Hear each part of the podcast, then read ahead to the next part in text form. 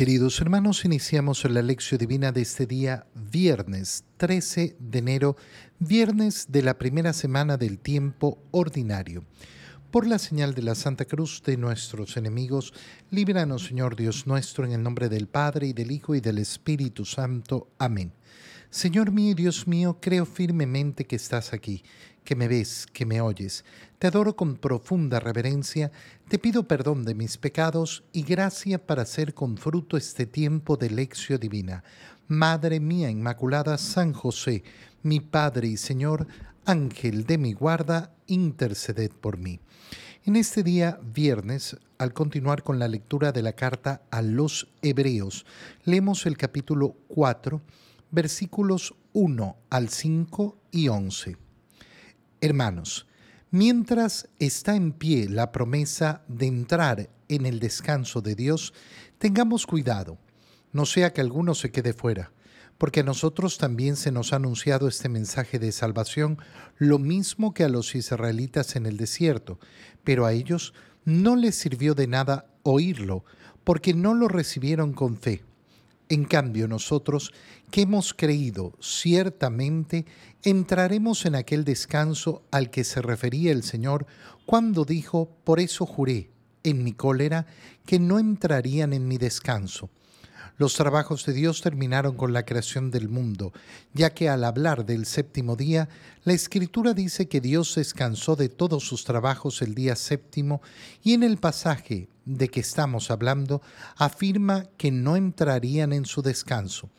Apresurémonos pues a entrar en ese descanso, no sea que alguno caiga en la infidelidad como le sucedió a los israelitas. Palabra de Dios. Continuamos en la línea que habíamos empezado ayer a contemplar justamente cómo el Señor se da cuenta de la infidelidad, la rebeldía de Israel. Y por eso lo dice el Salmo eh, que eh, citaba la carta a los hebreos, no entrarán en mi descanso. Eh, a pesar de haber visto la misericordia de Dios, a pesar de haber visto tanta, eh, tanta maravilla y tanta bendición de parte de Dios, no entrarán en mi descanso. Y va a ser importantísimo para entender lo que acabamos de leer, entender a qué se está refiriendo con ese descanso. Mientras está en pie la promesa, ¿qué significa? Que todavía nosotros no recibimos la promesa. Mientras estamos en esta vida peregrina, mientras todavía peregrinamos. No hemos llegado a la meta. Estamos en la carrera, estamos en camino. Qué importante es reconocer nuestra vida como peregrinaje. Qué importante es reconocer nuestra vida como carrera, como camino hacia el descanso prometido por Dios, hacia esa realidad última. Si yo me olvido de esto, si me olvido que soy peregrino, si me olvido que estoy en la carrera, si me olvido que estoy en camino, si me olvido de cuál es la promesa que quiero conseguir, entonces voy a ser morada en este mundo. Me voy a querer quedar en este mundo. Y la única preocupación que voy a tener son las cosas de este mundo. ¿A qué me va a llevar eso? a convertir mi corazón en un corazón mundano. Un corazón mundano es aquel que está preocupado solo por las cosas de este mundo que es pasajero, que es temporal. Mientras está en pie la promesa, por tanto, de entrar en el descanso de Dios, tengamos cuidado, no sea que alguno se quede fuera no hay garantías de que ya hemos llegado hasta que hemos llegado.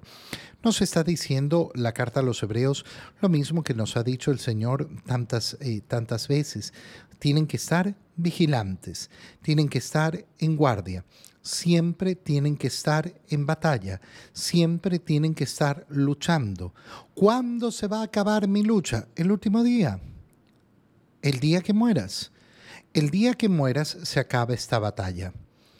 Hasta ese día tengo que lucharla, Nunca voy a ganar la batalla.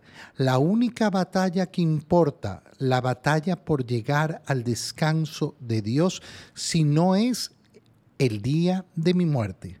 No existe la victoria anterior a esa. Existe el vivir en la victoria de Cristo, participar de la victoria de Cristo pero no existe el punto final victorioso, sino cuando llegamos a la meta.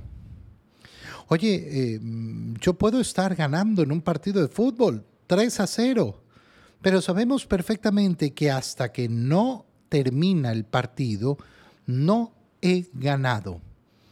Lo hemos mm, visto ahora en la Copa del Mundo, ¿no? Cuando parecía eh, que eh, un equipo ya era ganador. Bueno, no es ganador hasta hasta el último momento, hasta que se acaba el partido. Esto lo podemos aplicar con cualquier ejemplo. Eh, hay videos muy simpáticos que hacen reír de corredores que están a punto de llegar a la meta y comienzan a celebrar antes de llegar a la meta y de repente, eh, en el último minuto, por estar preocupados de celebrar antes de hora, son eh, pasados y les ganan. Perdieron. ¿Perdieron por qué? Por estar festejando la victoria antes de hora. Bueno, nosotros igual, exactamente igual. No podemos sino estar vigilantes hasta entrar en el descanso de Dios y tenemos, por tanto, que tenemos eh, que tener cuidado. No hay ninguna garantía de que yo ya en este momento eh, estoy dentro del descanso de Dios. Estoy dentro del paraíso. Ya hablaremos más profundo de eso. Porque a nosotros también se nos ha anunciado este mensaje de salvación. Pero lo mismo ocurrió con los israelitas en el desierto. A ellos se les había anunciado, se les había mostrado se les había dado tanta bendición y sin embargo, ¿qué fue lo que sucedió? Ya lo leíamos el día de ayer, endurecieron el corazón y por endurecer el corazón, Dios les dijo, no entrarán en mi descanso. Es decir, no recibieron el mensaje con verdadera fe. En cambio, nosotros que hemos creído ciertamente entraremos en aquel descanso al que se refería el Señor cuando dijo, por eso juré en mi cólera que no entrarían en mi descanso. El descanso de Dios. Y comienza la carta a los hebreos a explicar ese descanso de Dios. Y nos recuerda de dónde viene la idea. Los trabajos de Dios terminaron con la creación del mundo, ya que al hablar del séptimo día la escritura dice que Dios descansó de todos sus trabajos. Hay que entender profundamente de qué se está hablando. Dios necesita descansar. No, Dios no necesita descansar. Decir que Dios necesitaba descansar al séptimo día después de la creación porque estaba agotado de haber creado sería absurdo. Si Dios puede sufrir el cansancio eh, y por tanto necesita descansar, no sería Dios. Entonces, no hay una necesidad en Dios de descansar, pero desde la creación nos ha querido mostrar justamente ese descanso. Viene esa creación y el séptimo día es el descanso. Es decir, Dios no necesita trabajar. Dios no necesitaba crear el mundo. Lo ha hecho. ¿Por qué? Por amor porque no necesitaba ni sacar absolutamente nada de la creación. No necesitar nada, ¿qué hace? Hace que yo no tenga ninguna angustia porque no tengo ninguna necesidad. Cuando entonces estamos hablando del descanso de Dios y participar del descanso de Dios significa eso, que yo ya no voy a necesitar nada que todo lo tengo. Todo lo que me hace feliz lo tengo. ¿Dónde está la infelicidad? La infelicidad está justamente en no poseer aquello que necesito, deseo, anhelo. Ahí inicia la infelicidad. La felicidad es estar conforme con todo, con todo lo que tengo. Por eso yo puedo vivir la felicidad ya en este mundo y de hecho estamos llamados a abrir nuestros ojos y a vivirla. Pero se nos está diciendo, mira, llegará el descanso del Señor, participarás del descanso del Señor. ¿Qué significa participar del descanso del Señor? Participar de aquella condición en la cual a mí no me hace falta nada. No necesito nada más el agotamiento de esta vida, los trajines de esta vida, la lucha de esta vida, los sufrimientos de esta vida, la falta de salud, la falta de no sé qué, la falta de amor, la falta de todo lo que eh, me pueda faltar, se acaba. Tú y yo, lógicamente, queremos participar de ese descanso de Dios. Eso es lo que anhela nuestro corazón. Lo podemos decir de una manera muy sencilla. ¿Qué es el descanso de Dios? La felicidad y felicidad plena. No hay más. No hay absolutamente más. Claro, en este mundo siempre podemos querer más, siempre podemos pretender más. El cielo, esa presencia de Dios, esa última etapa a la cual el Señor nos invita a participar, ese descanso de Dios, es eso. Apresurémonos, pues, a entrar en ese descanso. No sea que alguno caiga en infidelidad, no sea que alguno eh, eh, eh, pierda el camino. Desear y anhelar en nuestro corazón esa felicidad verdadera y no confundirla con esa felicidad temporal que podemos tener en este mundo, esas alegrías, esos placeres que nos puede dar este mundo, pero que siempre serán solo eso, temporales y nada más. En el Evangelio, leemos el Evangelio de San Marcos, capítulo 2, versículos 1 al 12. Cuando Jesús volvió a Cafarnaúm, corrió la voz de que estaba en casa, y muy pronto se aglomeró tanta gente que ya no había sitio frente a la puerta, mientras él le enseñaba su doctrina. Le quisieron presentar a un paralítico que iba cargado entre cuatro, pero como no podían acercarse a Jesús por la cantidad de gente, quitaron parte del techo encima de donde estaba Jesús y por el agujero bajaron al enfermo en una camilla. Viendo Jesús la fe de aquellos hombres, le dijo al paralítico, Hijo, tus pecados te quedan perdonados. Algunos escribas que estaban allí sentados comenzaron a pensar, ¿por qué habla este así? Eso es una blasfemia. ¿Quién puede perdonar los pecados si no solo Dios? Conociendo Jesús lo que estaban pensando, les dijo, ¿por qué piensan así? ¿Qué es más fácil? ¿Decirle al paralítico, tus pecados te son perdonados? ¿O decirle, levántate, recoge tu camilla y vete a tu casa. Pues para que sepan que el Hijo del Hombre tiene poder en la tierra para perdonar los pecados, le dijo al paralítico, yo te lo mando, levántate, recoge tu camilla y vete a tu casa. El hombre se levantó inmediatamente, recogió su camilla y salió de allí a la vista de todos, que se quedaron atónitos y daban gloria a Dios diciendo, nunca habíamos visto cosa igual. Palabra del Señor. Es una escena preciosa la del Evangelio eh, que tiene eh, varios componentes. Recordemos el contexto. El Señor se ha establecido en Cafarnaum, le eh, ha ido a la sinagoga, nos ha mostrado el Evangelio de San Marcos un día de la vida del Señor, cómo fue la sinagoga, cómo fue, cómo sanó a la y suegra de Pedro, cómo le llevaron muchos enfermos, muchos poseídos. En la madrugada ha salido a hacer oración, Pedro ha ido a buscarlo, todos te buscan, no, vámonos a otras aldeas a predicar el Evangelio porque para eso he venido. En, ese, en esa predicación hemos visto a ese leproso que se acerca al Señor y se postra delante de él pero no cumple el mandato que le dio el Señor de no anunciar esa curación que había hecho y por eso Jesús no puede entrar en las ciudades. ¿Dónde empieza el Evangelio en el capítulo 2? Jesús vuelve a Cafarnaúm y se corre inmediatamente la voz de que estaba en la casa y se aglomeró tanta gente que no había sitio frente a la puerta. Todos quieren ver a Jesús, le llevan a los enfermos. Él está dedicado a enseñar su doctrina y le quieren presentar a un paralítico que iba cargado entre cuatro pero no podían acercarse a Jesús por la cantidad de gente. Y comienza una escena preciosa. Son cuatro que van llevando un paralítico, son su familia, son sus amigos, no lo sabemos.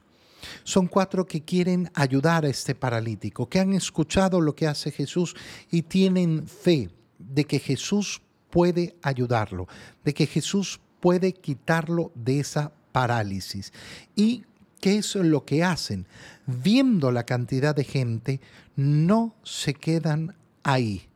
Buscan la forma de poner a ese paralítico delante de Jesús. Esto tiene una imagen espiritual preciosa. ¿Por qué? Porque cuántos hay que están paralizados en su espíritu por la falta de gracia, por la lejanía del Señor. ¿Y qué es lo que tenemos que hacer?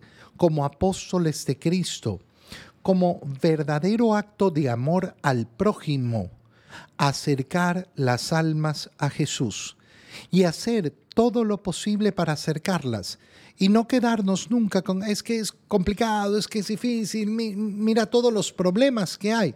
Busca una manera, busca una forma. Estos hombres nos enseñan eso a no quedarse paralizados también delante de las dificultades. El paralítico, el que no logra moverse, es movido por otros. Y esos otros no van a participar de su parálisis, sino que van efectivamente a utilizar lo que tienen, esa capacidad de moverse para acercarlo a Jesús. Lo trepan al techo, es una cosa impresionante, es una imagen preciosa porque uno se imagina estos cuatro trepando a este paralítico que lo llevan entre cuatro en, una camilla, posiblemente, eh, en una camilla, no posiblemente, sino que lo llevan en su camilla, trepándolo al techo. ¿Qué hacen trepando a ese enfermo en el techo? Están locos. El apóstol será visto por el mundo como loco pero el apóstol tiene claro qué es lo que quiere, llevar esa alma paralizada delante del Señor. Y rompieron el techo, abrieron el techo y bajaron al enfermo en su camilla. Y aquí viene la parte importante. Viendo Jesús la fe de aquellos hombres. ¿La fe de quién? No del paralítico, la fe de aquellos hombres que habían llevado al paralítico hasta el Señor, viendo la fe de esos hombres, viendo la fe de aquellos que acercaron esa alma a Jesús. ¿Y por qué es importante el tema del alma y no de la parálisis corporal? Porque viendo la fe de esos hombres, lo primero que hace Jesús es perdonar los pecados de ese hombre. Por el amor que te han tenido estos, por el amor que han demostrado estos hacia tu alma, tus pecados son perdonados. No lo va a curar, no lo va a curar como primera medida, sino que le va a dar la curación más importante, la sanación de los pecados.